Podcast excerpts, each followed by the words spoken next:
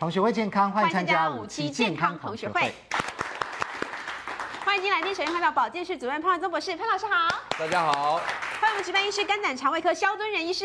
大家好。欢迎我们值班营养师谢一芳老师。大家好。好，同学代表欢迎到五五年九班的洪素心，素卿好。大家好。欢迎六年二班的 Paul。好。牛奶是不错的食物，我们知道，嗯、但是你知道吗？喝多了可能有不好的作用哦。究竟怎么回事？来看潘老师的保健室电子报。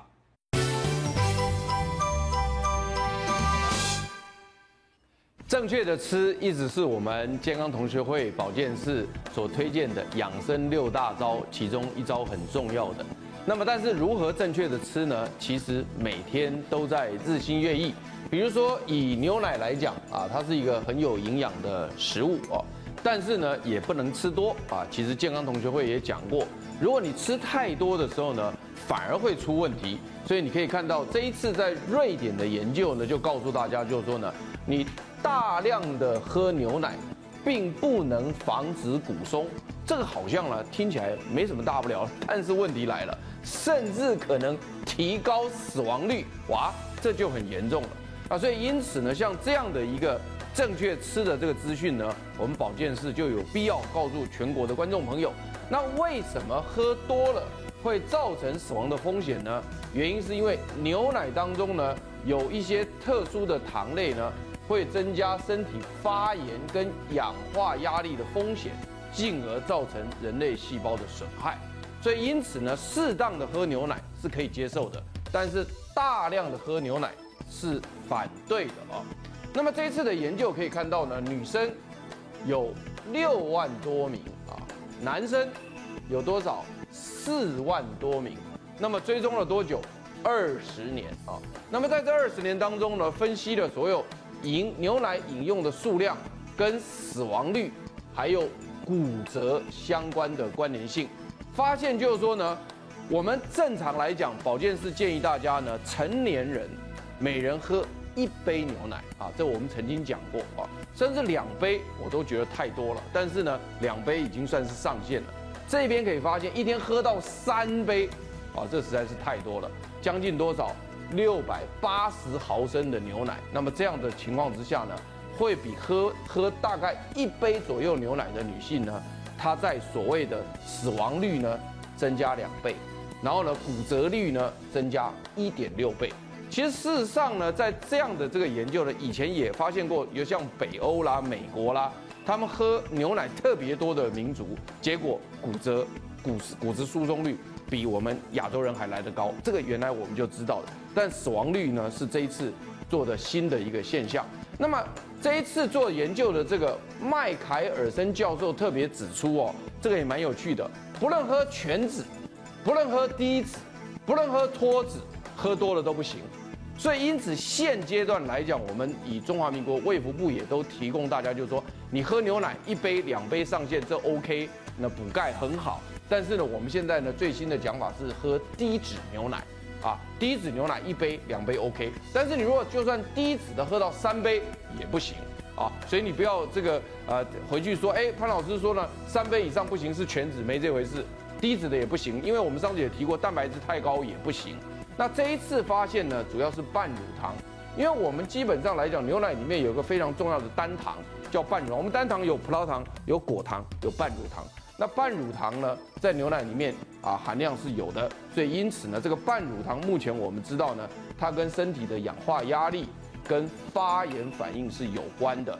所以其实，在补充钙质的部分来讲，如果说你今天蛋白质已经吃太多了啊，比如说你的肉已经吃很多，或者你的豆类已经吃很多，这时候如果要补充钙质的话，其实可以从海藻啦、从芝麻啦、从鱼啦、从绿色蔬菜来，其实还是很多的。所以补充钙质并非单一来源，只从牛奶来，因为牛奶里面含有所谓的半乳糖。跟所谓的动物的，如果是全脂的，还有动物的那个所谓的脂肪，甚至蛋白质太高，所以因此要限量啊，要限量。那么另外正确的吃里面呢，也有一个非常重要的观念，就是现在目前我们知道的，就是我前几天特别讲的“天天五蔬果”这个“五”字呢，它的意义我们已经预给它一个新的定义，它不只是五份，同时要五种，也就是说种类变得非常重要。所以因此在这边呢，有一个最新的研究非常有趣的，在营养及饮食学会的期刊里面发现，就是说，如果你要预防肥胖，当然是要多吃蔬果。可是现在问题种类也很重要，什么种类呢？他特别提报菠菜、花椰菜、胡萝卜，对于降低体内脂肪、预防肥胖呢，有显著的效果。那么在这个地方呢，他们做的研究是由美国德克萨斯州大学跟美国南加大就共同合作做了一百七十五位小朋友啊，也就是说呢，八到十八岁，也就是说成年人以下的这些小朋友呢，他们对于摄食健康蔬菜的种类，那么这一次呢，特别提到，你只要每天多吃两个拳头大小的菠菜、花椰菜跟胡萝卜，就可以有效降低体内的坏脂肪，对于脂肪肝。对于心血管啊，对于第二型糖尿病都有非常显著风险的降低，所以因此呢，啊潘老师在这边要特别提醒大家，就是说呢，小朋友目前哈，他们吃蔬菜水果的分量是不足的，不仅是美国不足，台湾也严重不足啊，三成六的小孩都不足。但是现在呢，鼓励大家这些小朋友把这些蔬果补足，当然是一个重点，但是希望呢。它的类型也要对，比如说像菠菜、花椰菜跟胡萝卜，所以因此很有趣的时候，现在逐渐会出现所谓超级食物，也就是说呢，各个蔬菜的的水平并不是完全一样的，可能有特殊的几个超级食物对大家来讲很重要，所以我在这边鼓励大家，小朋友能够多吃菠菜、花椰菜、胡萝卜，每天两个拳头的话呢，对身体健康是大有帮助的。哎，所以你看啊，很多事情真的是过犹不及，真的。超过了牛奶，你都喝到三杯，哎呦，反正增加死亡率，没错。所以很多事情中庸就好，嗯，平衡就好。也想要喝牛奶，喝一杯啊，顶 多两杯，对不对？是，不要超过三杯。对，那事实上呢，我们的这个肠胃道是非常敏感的。嗯。那我们在电视机前面的观众朋友呢，普遍呢有很重要的一个毛病，什么毛病呢？就是常常会便秘。便秘。而且尤其女生，女性同胞最多。对啊，人家讲说这个女生在。讲十女九痔，很多人有这个便秘状况之后，就会变成，哎、嗯，那个没错，你有吗？没有啊，所以你是那一个。对，我是那么唯一一个，唯一的一个，对，所以你有过敏，但是没有便秘的毛病。但是其实因为那个呃大肠子就是便便的问题，其实还是要特别注意，因为我们常常就算没有痔疮，其实还常常会有那个。变得形状不一样的问题，没错，对，所以便秘的确困扰了很多呃观众朋友哈，是，那可能都找了很多偏方，不晓得到底怎么样，所以我们今天特地请了这个学者专家跟我们一起来讨论，究竟怎么样增强我们人生的排便力，这个很重要，对，顺畅力，对，顺畅力，因为毕竟也是排毒的一种嘛，把它排出去总比留在那里。好，对不对？好，来，我们先来讲一下哈，容易引起便秘，我们这边列了有八大食物，真的跟吃有关。对，所以你要这个增强排便力，第一个是少吃一些什么东西，是，对不对？哪些呢？免得一些坏东西留在肚子里面。来，一芳老师来告诉我们，我们来看引起便秘的八大食物。哎呦，看一看都是我们爱吃的。来，素食、过于精致的甜食、反式脂肪、油炸与烧烤、烟熏的，还有腌制跟加工食品。酒精与烟哈那边的 高脂肪的肉类、碳酸饮料跟过于刺激的食物，哎呦，这些还真是我们现代社会爱吃的东西。对，而且很多人是三餐吃，那很多对，那三餐吃之后呢，三餐吃。到底有什么问题？这些食物基本上有个特色。没有什么纤维素。哦，对，可是我们不会联想到这些东西会造成便秘啊。是，那因为我们的胃里面呢，把这些东西都占满了，所以蔬菜进不来，所以会造成便秘哈。譬如说，大家认为素食很好，可是素食里面纤维素很少，那薯条根本不要想有什么纤维质。嗯，那这个纤维质绝对是零，哈，过于精致甜食几乎是零，反式脂肪的东西做起来好吃绝对是零。零。那至于呢，肉类的话呢，哈。呃，除非它有植物性的食物，不然一般肉类的话，它的膳膳食纤维是零。那这些碳酸饮料的话呢，它的膳食纤维是零。对。那肉类的话也是零。对。这个当然也是零。零。对。那基本上只要腌制过东西，所以有纤维素的东西，经过腌制都不耐放。真的，所以哎我们腌制的东西很多是蔬菜哎。对，那蔬菜只有酱瓜，对，只有酱瓜有。哦。嗯，然后呢，不然就是很咸，所以一般呃，我基本量我们不会吃很多，没错。所以基本嗯。如果说我们要呃加工食品的话，要获取膳食纤维几乎是等于很零，困难。对嗯，所以那膳食纤维跟我们的排便力有很大的关系、哦。对对，其实膳食纤维哈，因为膳食纤维能够让我们粪便体积变多，嗯。所以我们一定要摄取足够膳食纤维。那除了膳食纤维之外呢，我们水要多，膳食纤维应该跟水一起做成好朋友，才能让我们排便更顺畅。那接下来请这个肖医师来告诉我们，我们既然要增加我们的排便力，我们就要认识我们的好朋友，就是便便。对我们要认识我们来仔细来分析一下，到底我们排掉什么东西形成的便便？这里说我们有纤维质、胶质，哎，我们不是说要多吃那个纤维质，结果我们怎么还把它还排出去了呢？嗯，另外还有一些细菌的分解物，还有肠道剥落的细胞，每天有十七亿个细胞，哎，在我们的便便里面呢，这些都是死掉的吗？嗯，是。好，我想我们的消化系统是很特别的，嗯我们会留下我们身体需要的，嗯然后把不需要的把它排出去。是。好，那所以我想我们观众朋友想一下，我们每天吃进去的东西，从嘴巴咬一咬之后，然后吞经过食道到胃里面，对。胃先经过初步的胃蛋白酶，好，把蛋白质稍微消化一下。啊，当然，假如说你的口腔咀嚼很好的话，那么我们口腔有一点点的淀粉酶，可以先开始先作用了。好，那么当胃里面充分搅拌以后，嗯，最后呢送到十二指肠，对。十二指肠这个时候大规模的胰脏的各种酵素出来，好，所以胰脏呢把脂肪、蛋白质、碳水化合物全部都消化完，嗯，好，慢慢在小肠吸收、吸收、吸收，最后到大肠剩下什么呢？好，事实上就是没有办法被我们消化掉的纤维质。纤维质，那纤维质之那所以重要，用的喽。哦不，我们后来发觉说纤维质是非常重要的一种营养素，因为就是因为没有纤维质，刚刚怡芳老师讲哦，纤维质到大肠去，只要跟水分充分的混合的话，对。纤维质会膨胀。膨胀，那膨胀呢，有比较大的体积，才有办法去刺激我们的大肠产生蠕动。哦，原来是这个关对系。，假设没有纤维质这种膨大的物质嗯。在大肠来刺激肠壁的话，肠壁就不动，啊不动啊，就不动了，因为没有没有办法刺激。哦，对，所以说我们有时候想说，非洲的人他早上吃的非常纤维值高的食物呢，他到下午那些食物的残渣就他到他们家的茅坑去了。哦，对可是英国人呢，他吃的非常的精致，精致哦，吃蛋糕、喝咖啡，对没有任何的纤维质。他礼拜一吃的，他到下礼拜一才会到他们家的马啊，桶。这么久啊。对，所以有没有纤维质，事实上就会影响到大肠的排空的效果。所以，我们大肠你看很需要纤维质，所以也有人说我们其实人呐、是草食的，对不对？很可能远古时代应该是草食，是我我们的人的肠道哦，会比肉食动物的肠道要来的长。真的哈、对啊，因为这个很长哦，就没有办法容忍肉类食物太多，会变腐败。对，会被腐败哈。所以我们所有的肉食类的动物，它的肠道都很短。对，那当这个肉类没有办法被完全消化的时候，很快就排出去了。没错因为在肠道留太久会产生毒素，那这毒素一收。哦，一吸收反而影响到我们大肠本身，甚至于造成我们身体其他部分的癌症。嗯嗯，对，所以说这个纤维质是很重要的，很重要啊。啊但第二个这个细菌细菌分解后的物质哦，这是好菌还是坏菌分解哦的？，我们肠道里面绝对好菌坏菌都有啊，，都有还有一种叫四季菌，哦就是好菌多就对墙头草啦是没错没错。所以你吃的纤维质或者你吃的食物不同，嗯，你肠道的菌种就会不同，就不一样。嗯，对你肉食多的时候，就会是肉食多的那种菌种。那假如说是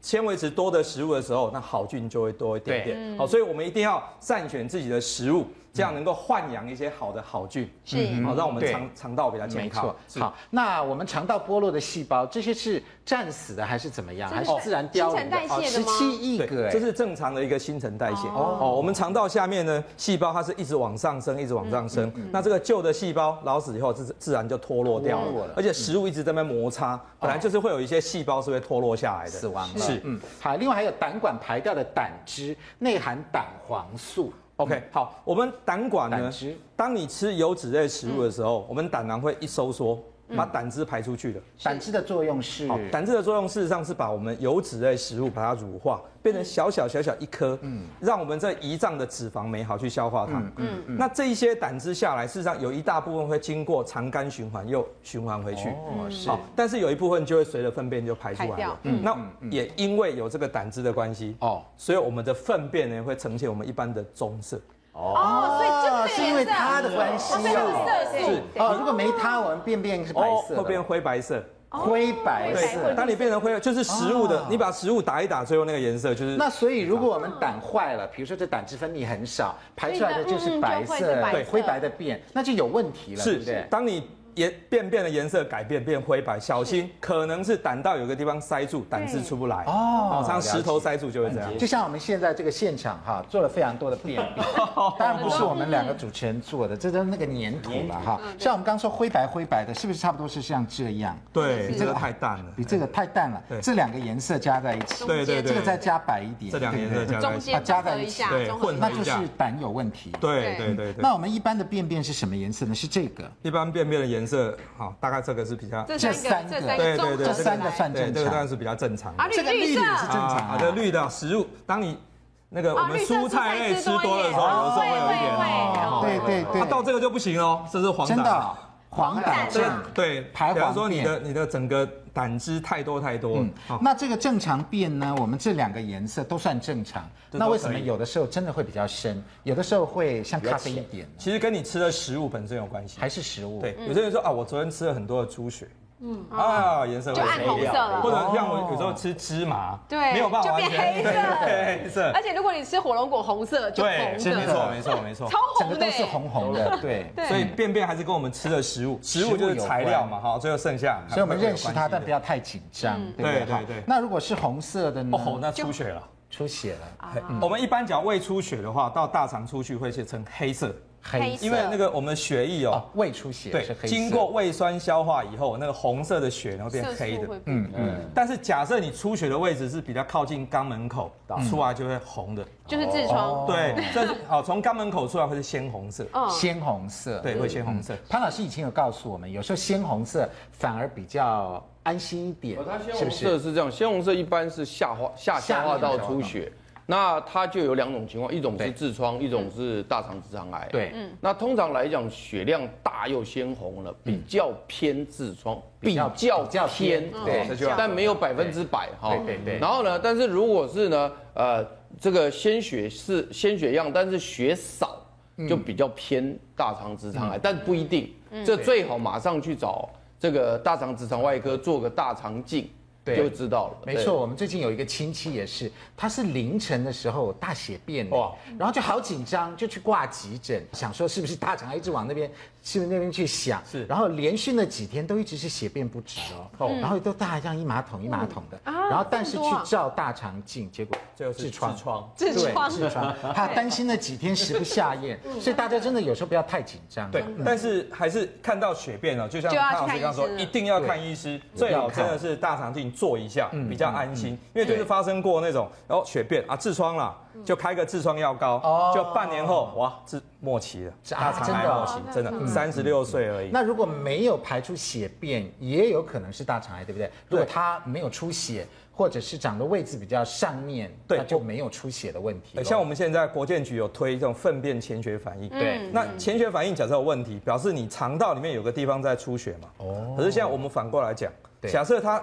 潜血反应是阴性的，嗯，我们就能够保证里面没问题吗？不行，这是不行，不行。对，所以还有其他的状况，例如说你可能肠道的排便习惯改变了，对，本来好好的便便秘，本来好好的便拉肚子，哦，好，那那个时候还是要做大肠。那如果我们这边你看大便的颜色哈，假设都都都变细了呢，它的颜色基本上如果还是 OK 的，但是一根一根都很细很细这样子，那这个也是。大便变细耶，好，这就那这有没有可能？这可能就有两种可能的啊。一个呢是你给它材料实在是太少，没有太多的纤维，对了，减肥的人他做不出来那么粗的啦。但是第二个可能呢，嗯，大肠啊已经把整个肠道呢堵住了一大半，哦，堵住了一大半之后就细细的通过去，就它只能这样细细的通过，对对对，太小就通过地方被卡住，被卡住了。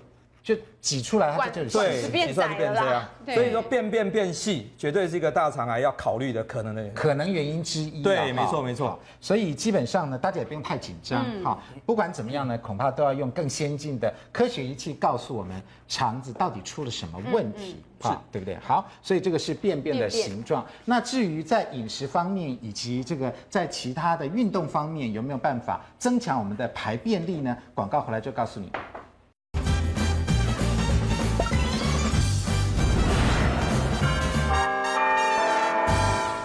欢迎回到五期健康同学会。刚刚我们终于认识了便便这些形状、嗯、大小、粗细、颜色，哎呦都不一样哦，嗯、可能分别代表不同的情况。是，好，那我们认得它了。其中的，那来看看我们这后面这一排，哎呦。这一条一条好像有成型，好像又没成型，软软的这样。那这样子是我们的排便有问题吗？是有什么样的征兆，还是这个没问题？水分也有关系吗？这个基本上还可以，还可以。我我们这边把粪便哦分成大概六六六种。六种。最健康的便便就是香蕉状，一条哦，一条，非常棒的。那假如说这个。半膏状这个还可以，好偏软一点点。嗯，到叫漫画都这样画，但是我觉得实在我也很难大出这样子，会 旋转，会做蛋糕，动物的有，动物的。真的最好是香蕉状，香蕉状。啊，到这样的话就已经腹泻了。哦，腹泻就是像我们现在这样，对，有时候真的是拉这样稀稀的，真的，这是腹泻，对，腹泻。那腹泻代表什么？腹泻其实就是大肠没有把水分回收完，回收完，吸干净。对，我们的胃跟十二指肠啊，每一天都各分泌大概六公升的消化液出来，这么多啊？对，一天十二公升哦。啊，对，那你到我们这个食物一直到达大肠的时候，它事实上还是呈现一种半液体状态。哦，这个时候大肠就有一个很重要的功能，它要把水分回收。水分回收。但是万一肠子蠕动太快，或者它整个发炎了，发炎，它就没有办法把它回收完。这个时候出现就会变成腹泻的，就是这样子。对，腹泻或腹泻不止。对，没错，是毛。像这个就到水泻了。对啊，水泻有。啊，像这个呢是比较硬一点点，硬硬一点点，对，就是干掉。羊便便，羊羊便便。我我们待会可以提一下便秘的定义啦，因为绝对不是只是频率而已，对，质地什么都是很重要。所以这边就一个问题了，请问正常的便便里面含有多少百分比的水分？哎，像已经变成香蕉状的话，应该水分蛮低的吧？应该五十以下了吧？其实，来泡你觉得呢？应该五六十吧？对啊，五六十。素清呢？八十。哈，这么多吗？一条都已经变香蕉状了，还八十啊？对啊。对，其实这是八十 percent，真的。对，素清说的是对。对，这里面其实有非常多的水分。所以当水分少到只有六十 percent 的时候，已经这么硬了。哦，真的，对，六十，对，那当然没在六十，对，你到九十 percent 的时候，哇，就是就水泄了。哦。所以八十 percent 是水分，所以只有百分之二十的固态物。对，那这个固态物是什么？这就很重要喽，因为这固态会不会影响到整个便便的它的形状各种的哈。好，我们讲说食物残渣是很重要的，还有肠黏膜的剥落，我们刚刚讲那个十七，对，可是不要忘记有百分之十的。肠内菌，肠内对这个肠内菌好或不好，都不能排掉。对，因为这固态物就会影响到它整个的形状。对，所以这两个就是影响到整个便便形态的重要的。你每天吃的到底好不好？那你的消化系统正不正常？就看便便的形状。我有一个亲戚啊，哈，他这个都一直最近都腹泻不止，是，然后有去照大肠镜，是，也没问题。那这个医生就是说啊，那可能是饮食方面的，要注意饮食。嗯，真的就是这样子吗？假设他本身个性是比较容易紧张的，哦，那有可能是属于大肠急躁症。我就是哦，所以我那时候也是帮给给萧敦仁医生检查，因为一直拉肚子。检查什么？检查大肠镜啊，对啊，就是拉肚子。就后来发现五颗息肉啊，然后就割掉，割掉。所以他我的私密处那个肖医师都看过，但还好是良性，里里外外全看。对，但是他说的是还好是是良性，只是说大肠照镜太快了。是，所以真的。那时候都拉稀，是不是？对对对对对对。可是我有有报道过一个，他是一个那个修车厂的老板，对，他说他真的最严重的时候，就是一天大概拉个十次，差不多都有。然后他还跟他修车厂员工说：“你要知道，我们这个工厂里面，除了你们工作环境很重要之后，这个厕所环境很重要，因为它是你老板第二个家，因为很多时候时间都在那里。那后来就没有办法出去跑业务，因为他都在拉肚子。对，后来就找了几个医院都看不出原因，最后发现一种不不是很常见的疾病，但最近有越来越多情况，叫做溃疡性。的结肠炎。哦，是溃疡性的。溃疡性结肠炎，意思说进去的时候，我们发觉大肠的黏膜有很多地方溃疡的溃疡的哦哦，那那我一直会一直腹泻，然后也会肚子痛。对，那所以说事实上看到一个拉肚子或者便秘，就是一定要大肠镜进去看，因为还是有各种不同的鉴别诊断，那它的处理方法就不一样。没错，那我们这边告诉大家，便秘其实分很多种形态哦，不只是干干大不出来，它有单纯型的，还有痉挛型的，还有松弛型的，还有直肠型的，又有急性跟慢性，这个要怎么分呢？是，假设我们是。短暂的，例如说最近就是很忙，所以运动量不够，哦，吃的纤维质太少，嗯，哦，进食量太少，那就可能是单纯的一个便秘，因为最近的饮食改变了。那痉挛型的话，就是那种真的是整天就是很紧张的，我比个性就是比较紧张的，就是跟大肠急躁症。大肠急躁症其实分成三型，一种是通通是便秘。一种是一直都是拉肚子，对还有一种是交替，交替，所以它有可能在某一个阶段呢，就产生这种痉挛。型的便秘。这里痉挛指的是肠子。在对肠子对痉挛缩在一起。好，那那迟缓型就是一般老人家。啊，对。哦，老人家，我们特别是卧床。肠子蠕动很慢，卧床的老人家常常这样，他就上不出来。对，那你。最后不得已，常要用手去挖。对啊，挖出来就一大坨。因为用那个灌肠器也没用，灌不出来，因为它就关不出来，要用手。是肠子老了啦，对，它动的不好。那最后这直肠型哦，就是你常常过度去抑制那个便意。我们一下想变，该上不上。对啊，我要开会，我上课就忍着，忍一下，就忍一下，那个反射就消失了。对，变异不见了，感觉想上。那变异不见了，大肠哦会继续把那个水分吸吸收，再吸收水，就吸太干了。是哦，所以水分就不到百分之八十，就剩六十啊，就很硬了。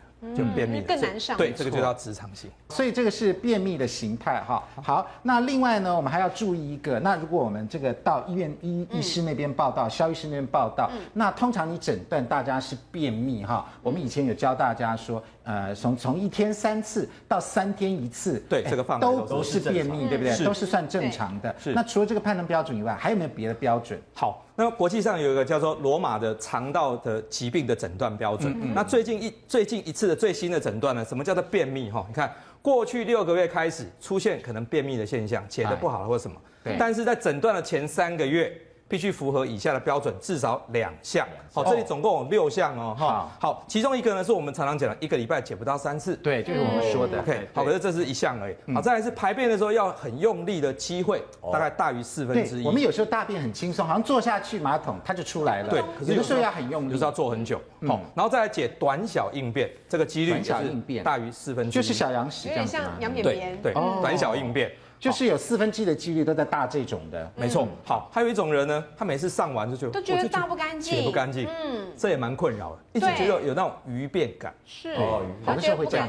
这个大于四分之一也是问题，嗯，好，还有一种人就是坐在那边好久，怎么都上不出来，就是感觉肛门塞住了，好奇怪，感觉肛门塞住啊，就一直想要用力，就是就是有便在那里，就是出不来，对，好像他在门口了还出不来，那真的有没有呢？是有的，有有有一个人跟我说，他坐在马桶 坐了一个小时。啊？啊，真的上不出来，会想哭，就觉得刚刚整个肛门塞住，非常沮丧。那是肠胃那个那个地方没蠕动，还是怎样？就还是太干了，还是怎样？就是动的不好。好，然后最后呢，必须要用手帮忙排便的几率大于四分之一。对，所以这六项里面。只要任何两项，那么我们就诊断便秘。便秘。好，所以呢，就尽管我们没有一周排便次数算很正常，但是如果有前面什么短小的啦，或者是要很用力的啦，或解不干净的啦等等，这也算便秘。这也就可以诊断是。总之就是大便那个地方不顺就对了，是的，好，跟次数也有关，对，跟这个形状、样子、状态都有都有关系，是的。接下来呢，我们有几个便便的迷思以及饮食要告诉大家。好，那如果我们常常便秘，很多观众朋友都会问我们，那是不是一定要用药呢？当然，这个用药指的是吃吃泻药啊，或者是那个晚肠气，对，是不是一定要用那个才行呢？来，我们先这个请教两位同学，你们觉得呢？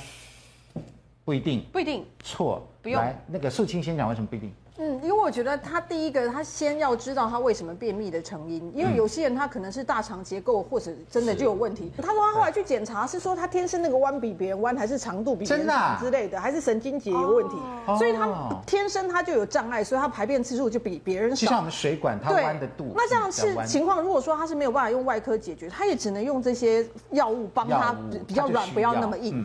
那可是如果有一些你根本就是。呃，你自己不良的习惯或干嘛，你不去解决问题，反而用药就不好。所以我觉得还是要先知道你为什么，然后才可以根本解决。对，原因是什么？来，对，因为我有很多那个女性的那个艺人朋友们。他们很奇怪，就跟晶晶一样，就很爱忍尤其是一录一录影以后，基本上如果有的话，就把它忍过去，想说录影完再上。那反正录影完以后就没有。后来发觉说，哎，那你就我就跟他讲，那你就吃泻药。他说不好意思，他现在连吃泻药都没有，已经产生一种抗药性。基本上你吃再多，就感觉说以前一罐可能有效，现在要两罐，啊，以后要变三罐、四罐，越来越严重，就变成说什么就没有效，然后变成说剂量要 double double 再 double。所以我觉得说，如果常用药，是不是会有这种所谓的这种成瘾的问题？对，像我有一个亲戚啊，我今天。亲戚好多，亲戚好多，便秘，而且都便秘的，真的，分别是三个。便秘有没有家族因素？会，哎会哦，啊会会会，没有我顺得很。那他是怎么样呢？他那个晚肠气哈，在年轻时代的时候用一颗两颗就可以，到现在已经年老了，每一次上厕所要一盒，一盒几颗哎？二十四颗，真的真的真的二十四颗才上，那这样这样这样子已经算很严重了，对不对？对啊，已经依赖了。很依赖，对，二十四颗，他不就每次上完上厕所之前要花好多功夫？是，就在那边挤挤挤，对，没错。所以换句话说，到底要不要用药呢？是圈还是叉还是怎么样？来，三位专家帮我们举一下牌。常常便秘是不是一定要用药？不一定，不一定，对，一定是这样，不一定。来，萧医师告诉我们一下。好，那个是是是不是一定要用药呢？哈，嗯，我我们通常看到便秘的病人，刚刚用那个医学的诊断诊断出来之后。我们通常第一步先去审视他的饮食的部分，你到底每天吃的青菜水果吃的够不够多？嗯嗯。好，只要纤维质是太少的话，第一步就是先增加纤维质，绝对不是一下就用药，先纤纤维质增加。像我常常就会劝他说，那你要不要跟我一样？我每天早上会喝芝麻，哦，那会帮助排便。我吃地瓜帮助排便。嗯。那先这个先回去做做看。好，过一个礼拜他回来，他可能说没有比较好哎。他说好，我们还是先不要用药，因为用药真的不是最好的。那我们这样子，我们再加一点益生菌啊，益生菌。因为刚刚讲固态物里面的另外百分之十是细菌的。那那时候吃益生菌来得及吗？好。益生菌或许来不及，但是有些益生菌吃个一两天，都会开始排了。对，所以我是要先开几颗药给他。是，像刚刚讲的那个，他上次他跟我讲，他一天要吃五颗到七颗的泻药，真的，而且是很强的哦。哎呦，天哪！对，那我们也觉得哦，他一定是很大的困扰。对，他已经是成瘾了，也就是说，对对对，他 addiction，他没有用那个药，他就不会上。嗯嗯，所以他的肠子变得很懒。嗯，哦，要外在刺激给他。对，我没有刺激的药物，我就不动了。对，哦，但是呢，这个我想是最不好的。所以我通常假设说吃开了纤维质多增加，然后益生菌吃一点点，这个时候我会给他几颗的泻药，我告诉他怎么用。假设一天没上，两天没上，第三天还是没上，请你那个晚上才吃一颗。哦，所以我们的意思是说，给肠子三天的机会，你自己动一动嘛。嗯嗯。那到了三天，为什么一定要处理呢？因为三天你再不处理的时候，便便实在会太硬了，你就根本解不出来。对对对对，所以第三天才需要用，所以千万不要天天用。了解。天天用的结果就是产产生很懒的肠子，到时候就非用，会像我们养生鸡一样用二十四颗，那实在是太多了，太多了，好大的负担哦。对，好。那这边是说呢，使用泻药多的话呢，也会造成大肠大肠色素的沉积症。哎呦，这也是一种病变哦。对，这个叫做 Melanosis coli。因为今天要讲便秘，我特别就收集起来了。因为上面这个病人呢很特别，我们看他的黏膜。对，怎么了？黑黑黑黑黑黑的。哦，有一点一点。对，一点一点一点的。那这更整片都是这样黑的。对。好，那下面这一位呢？我看哦，这是漂亮的肠黏膜，很漂亮，有些微血管。所以这是正常的。这是下面是正常的。哦，这是同一个人。哦，这是这是正常的，对，这是不正常的。对，这黏膜是漂亮的，是漂亮的，可是这里成了黑点，所以正常是这样。好像正常我们看到蜘蛛状的是血管，那是血管，那是微血管。但是这边观众朋友看，这是一点一点一点的，然后这是一片都黑黑的啊。对，好，这个叫做大肠色素沉着症。那这个有什么不好？一问这个。就是每天都吃泻药的人啊，好，他为什么要做大肠镜？因为他就是一直便秘，排不出来。他终于忍不住，他说：“我到底怎么了？”对，他说来做，很年轻，三十岁啊，好小哎。下面这位也是三十岁女性，对，一样。那这个呢，他只是说哦，因为他年度例行要做检查，他来看一下，OK，没问题的。但是这个呢，一看。我说你每天吃泻药哈，没错哦，所以是不是？那这样还有办法回复吗？只要不吃泻药会好一点哦，因为就是说吃泻药所造成的一种肠子黏膜的一种状况。这个不是重症啊，哈，这不是重症，这不是重症。那会影响怎么样？就是肠子不动了。呃，还好，这是一个这是一个良性的一种状况，它不会说以后就一定做大肠癌。但是我们继续看说，哇，怎么整个肠子变黑的？一问都是用泻药，所以我们现在这个命题说。便秘一定要用泻药吗？嗯，不一定要用。等于泻药已经伤害到肠壁，对对，肠壁的整个它它的生理性受影响。是是好，所以这个是大肠色素沉积症，第一次听到啊。好，那潘老师也有大肠方面的问题，大肠激躁症啊，你给大家什么样的建议？要不要用药呢？这一定不一定要看多严重。嗯，所以这第一个我要讲了，对不对哈？所以这有一个圈差了，对不对？就严重的我们要马上解决症状。对，因为便秘是一个症状嘛。对，我先把症状解除了，要怎么改善生活方式，我们再来慢慢处理。嗯，有没有啊？所以呢，刚刚萧医师讲处理处理生活方式，然后呢，解决处理方式解决，慢慢来做，慢慢来。所以这是一个圈叉，这一个圈叉喽。嗯嗯。第二个，这个用药是谁用？是医生开呢，还是你自己用？往往通常都自己去买。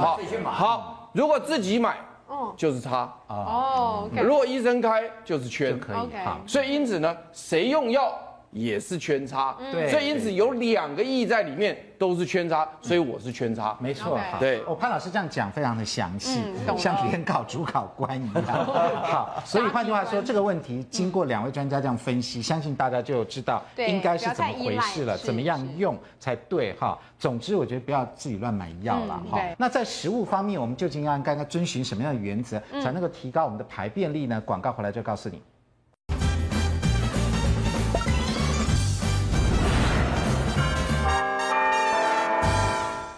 欢迎回到五期健康同学会。便秘的人呢，真的很多。我相信在全国同胞里面，大概有百万之谱啦。大家为便秘所苦恼。那刚肖医师说，第一个要看生活习惯跟那个饮食习惯，他要问说到底是怎么样哈。那所以在吃的部分，对于便秘来讲是很重要的。怡芳老师来告诉我们，哎呦，有吃了就顺的大好食物，是什么？哪些东西啊？当然是蔬菜水果啦，包括一个可溶性纤维跟不可溶性纤维，两个纤维其实都有帮助了哈。基本上像。苹果一定要连皮吃比较有效，水梨其实膳食纤维不多，柑橘类也比较多，像香蕉的话，除了膳食纤维还有其他东西哈，其实有帮助的。那这边呢，特别提到海藻类，其实海藻类对。预预防便秘其实非常有效果，但木耳类也是一样哈。嗯、那至于呃不溶性膳食纤维的话呢，今天潘老师有讲胡萝卜其实是很健康的，里面含贝塔胡萝卜素，所以呢能够帮助孩子预防肥胖，因为他发觉贝塔胡萝卜素摄取多的时候呢，胰岛素比较不会阻抗性，嗯、所以我们顺便可以吃胡萝卜，顺便可以预防预防便秘。当然里面呢包括竹笋呐这些里面都有啦哈，像糙米啦哈、全麦啦、燕麦呢这些都有帮助。那寡糖多的话呢也是有帮助啦。譬如说像牛蒡啦、胡萝卜啦、洋葱啦，因为洋葱里面有寡糖，其实能够帮助我们排便。那另外呢，我们譬如说少吃肉，少哈，多吃一些毛豆跟黄豆这些蛋白质来源，对，取代肉类。对，那其实哈吃吃膳食纤维如果没有搭配很多的水分也没有用。譬如说我们今天吃苹果，有些人会便秘，对不对？你试试看，一颗苹果加上一千 CC 的水，保证你上厕所，是让它膨胀，是是。所以苹果加一千 CC 水。对，那吃芭辣会便秘，对不对？那你吃芭辣顺便喝一千 CC 的水。搭配下去，就马上你上厕所的。我们这边也有一张表哈，是这个膳食纤维比较多的，对不对？我们来比较一下。好，其实第一名的话当然是黑木耳，黑木耳非常好。第一名对，那第二名是毛豆，其实毛豆膳食纤维也很高，但燕麦片的话越粗越好。那现在有些精致可能没那么多。对。那海带哈，它里面也是很多。那红心地瓜呢是二点四，其实含量也很高。那空心菜也有，其实空心菜另外一个好好处就是它稍微有点寒凉，事实上更能够润肠。有些人便秘比较呃比较厉害的话哈，事实上空心菜也也有帮助。其实地瓜叶应该是胜过空心菜。那草莓虽然少，但是草莓有样东西可以帮助我们排便，它里面叶酸、叶酸、叶酸，不不是，应该草酸，说错，草酸、草酸。他发觉草酸这种东西呢，呃，为什么说中医说有些东西是寒凉，就是含草酸？因为草莓里面很多的草酸，所以呢，它能够让我们有个清泻的作用。哦，那像高丽菜，对，高丽菜、白萝卜这些都是冬瓜、丝瓜，对，那基本上丝瓜都很少。少了，对对，丝瓜应该算在我们来说是低纤的，零点六算是低的。好，今天宜芳老师也带来两个这个我们可以帮助肠胃蠕动的料理，一个是海带汤。对不对？来，海带芽，看一下海带芽萝卜味增汤。哎呦，这加的东西不少。来，先来介绍这一个。好，其实哈，因为现在很多上班族，大家觉得做菜是很难的事情。可是今天教各位，可能几分钟你就可以。你即使今天第一次上，第一次进入厨房，你就上手。新手白萝卜哈，你买回来哈，如果很干净的话哈，你刷皮刷干净之后，连皮都可以。那如果说你觉得很麻烦，嗯，其实连皮其实没关系啦。那有些怕农药的话，就把皮。那你要示范一下切白萝卜吗？有什么特别技巧？好，切白萝卜，如果是这样子的话，我教一个叫滚刀切哈，可能大家不知道什么叫滚刀切哈。譬如说白萝卜，你这样切四分之一，对，因为比较好吃的方式是滚刀切。什么叫滚刀切？这样子。哦，这样子哦，萝卜一直转。对，一直转。哦，你看像这个萝卜就非常好了。哦，就很嫩，就叫滚刀切。对，因为这种切的口哈，它煮起来的口感会特别好，就变得快一块。可以摆下去。我们先把它煮到味道出，味道已经出来之后呢，接下来呢，哎，我们就是可能要放点姜片，因为姜片的话可以让它有味道。海带芽呢，我们先泡一下水哈，因为它非常快。对，它只要泡一下水，冲下热水，它就对，泡好就好了，一泡就好。对对，我们就可以把它放进去。好。那海带芽如果便秘厉害的人，其实放多一点点，放多一点好，对，而且让煮久一点，煮久一点之后呢，它事实上它整个胶质会溶出来。对对对。其实海带芽也可以排毒哈。再来要加什么？接下来我们用味增哈。那味增的话，我们不能直接放进去。啊，不能直接放，因为直接放进去你不好溶，因为味增有些有一些有颗粒。哦，所以这是一个秘方啊。对，用那个筛子，筛子。这样慢慢搅，慢慢搅。哦有，我在日本的节目有看过味噌这样子。你看哦，这样子下面汤汁有没有一颗颗的味噌？有，对对对，要这样子，这样子对。它是有小完全融化了，对，小漏斗这样子。那对。慢慢融化，融化，融化。如果没有的话，其实家里还有一些，只要呃，可能我们喝茶那个网子也是可以，筛子就可以。对对对。现在觉得这道日料理很像日本料理耶，对，就非常简单，就是萝卜、海带芽跟定时的前面跟那个味噌嘛，那种味噌汤，对不对？它已经溶解，这样 OK 的。所以大概再三五分钟吧，对不对？嗯，这样就 OK 的，就可以，这样就可以关火，就可以关火了。因为味增再煮久会酸，不好喝。对，好。那我们这边已经有煮好的，事先煮好的，我们大家来尝尝看，好。一定是很棒的，好香哦！其实好香，很好吃啊，而且不会太咸，而且不太会腥，因为有时候你一定要加点姜片，比较不会腥。恐怕味增我们也要挑一下好的吧？好的，对对。嗯，哎，好吃，好吃，香好香好香。好，很棒。来，怡芳老师再帮我们示范第二道，第二道是我们常吃的咖喱咖喱萝卜洋葱，对不对？哈，那这个要怎么做呢？好，其实这个是泡饭吃还是也做成汤？呃。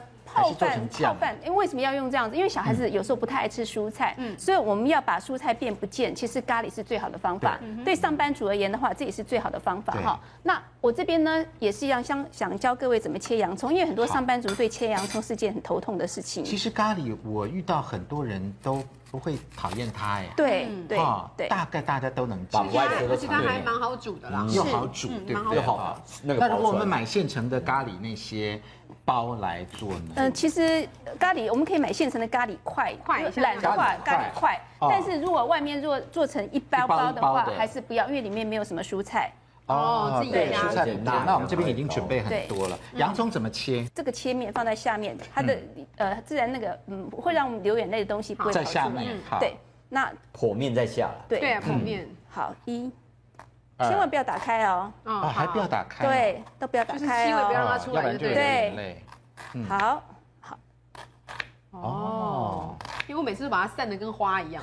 对，不行不行，好，都不理它了。好，好。哎，即便是这样子，我现在都有点想要，已经有味道了。对，真的，我距离这么远，对，碰那边都有了。对呀，我距离这么远都有了。我们再把它放进去。嗯，但是没有流出来。对，好，赶快放进去。好，我们把洋葱放进去。你看哈，其实它已经。好，我们再把热水倒进去，它其实已经散，已经散开了。我们今天洋葱不要炒，好，因为有些便秘的人哈，就不要用炒的，因为炒的有时候对，炒的有时候会太燥热，燥热，对，而且热量会比较高。不要炒它，好，好。然后呢，接下来煮一煮，对，切红萝卜也是一样哈，切滚刀状，滚刀状，对，我们已经切好了，对。对。然后呢，接下来呢？呃，以前呢，我们都用马铃薯。地瓜。今天我们用地瓜。对，人家用马铃薯。是，通常通常咖喱都是马铃薯。马铃薯。对，其实因为呃外国只有呃马铃薯，没有地瓜。可是台湾有地瓜，那自从用地瓜。是我们自从呃用的地瓜之后，就不太喜欢用马铃薯，因为这个味道比较好吃，大家可以吃吃看。真的啊，用马地瓜比较好吃。是地瓜的那个膳食纤维比较高，而且连皮质更好。好像萧医师的早餐就是吃地瓜菜。对呀，没错。对对。我们这要煮好，煮到大概呃让它。它滚水，滚水，对，要煮滚之后呢，让它的洋葱有点透明状的时候呢，是再把地瓜放进，地瓜摆下去，对，不能太早放。对，我们今天节目时间的关系，我们就先把它放下去。可是地瓜不是要比较久才能熟吗？我记得我每次煮都煮。哦，可是做咖喱的话哈，其实地瓜不要太熟。哎，对，因为太熟，整个融在那边，其实不怎么好吃。因为我们已经切切块了。对，因为平常我们放地瓜会先放啦。对，其实现在的颜色都好漂亮，哈，对不对？好好。那等最后等到都煮的差不多了，再摆摆把咖喱块放进去。那咖喱块放进去的时候呢，记得哈，一定要慢慢搅。但它会粘锅底，对，慢慢对。今天我们这个锅子呢比较小啊，我们这个意思到了，大家知道怎么做就可以。对，大概的顺序知道就好。大概顺序对。对，如果有便秘的人呢，其实我觉得可以另外加两样东西，会更好吃。什么？一个是被潘老师吃掉的东西，香蕉。香蕉。对，香蕉放进去煮。对，真的好吃，大家试试看，很好吃。每一次我们准备道具，香蕉都不翼而飞。是是，真的。因为都是潘老师在广告时候把我们吃掉。因为保健室所以可以加香蕉。还有一个呢？还有一个就是无糖的优酪乳。啊，优酪乳加进去哦。有想过要加在咖喱？真的？没想到，对呀。印度人印度人煮咖喱一定加优酪乳。对，是这个有个好处就是可以预防大肠癌，因为你看咖喱有姜黄素，还有这些元素全部加。加在一起，其实是可以预防大肠癌的。好，好，好。那我们事先已经做好了一个，但是没有香蕉跟优酪乳了哈。这个事先做好了一个，大家也可以尝尝看。哈，当然这个是我们只能尝味道了，应该是要拌饭的嘛，对不对？拌饭会更好。用地瓜蛮搭的，是真的吗？其实地瓜比较好吃。那赶快吃看看，要吃地瓜。地瓜比较好吃，地瓜比马铃薯好吃，而且面皮好吃，因为地瓜没有煮到很烂，所以它有那个甜甜，还有嚼劲，对，不能不能煮到糊。啊！我以为地瓜地瓜的口感比马铃薯好。吃，对，马铃薯有点柴柴，就是怎么讲，干干涩涩，对，干干有点涩涩，对了，吃起来没什么味道。地瓜比较软嫩，而且比较甜，比较好吃，好吃，而且就是有时候因为咖喱本身它也会涩味，你靠地瓜的可以把它涩味。去掉，去掉，然后这个来拌饭，我相信一定是非常好的。好，所以这个是怡芳老师来帮我们介绍的这两道，好，有助于这个预防跟治疗便秘的，对，让给大家做参考。对，而且谁都能做，很简单。好，来，接下来我们来看另外一个迷思哈，来问同学，长期便秘不只是大肠癌的警讯，也可能会诱发乳腺癌的风险吗？是这样吗？会跟乳腺癌会有关吗？便秘，来，同学，哎，不一定跟圈，为什么圈？你觉得？因为大家知道便秘以后就会吸取很多的毒素嘛，嗯，然后毒素多的话，应该会累积在脂肪，那乳腺那边应该很多脂肪，所以应该会有一些关联。哦，来，素卿，我的想法是因为大肠癌的饮食好像跟那个乳癌相关的饮食的那个风险物质有点像，对不对？所以我觉得说有可能同时有这样的问题人，他其实可能乳癌风险是不是也高？哦，所以是有可能，就是说有可能不一定一定是有可能。好，那究竟长期便秘这个就比较严重了，是不是大肠癌的警讯呢？哎，是不是同时也可能有乳腺癌的风险呢？这严肃的问题，我们进广告，广告回来之后告诉你。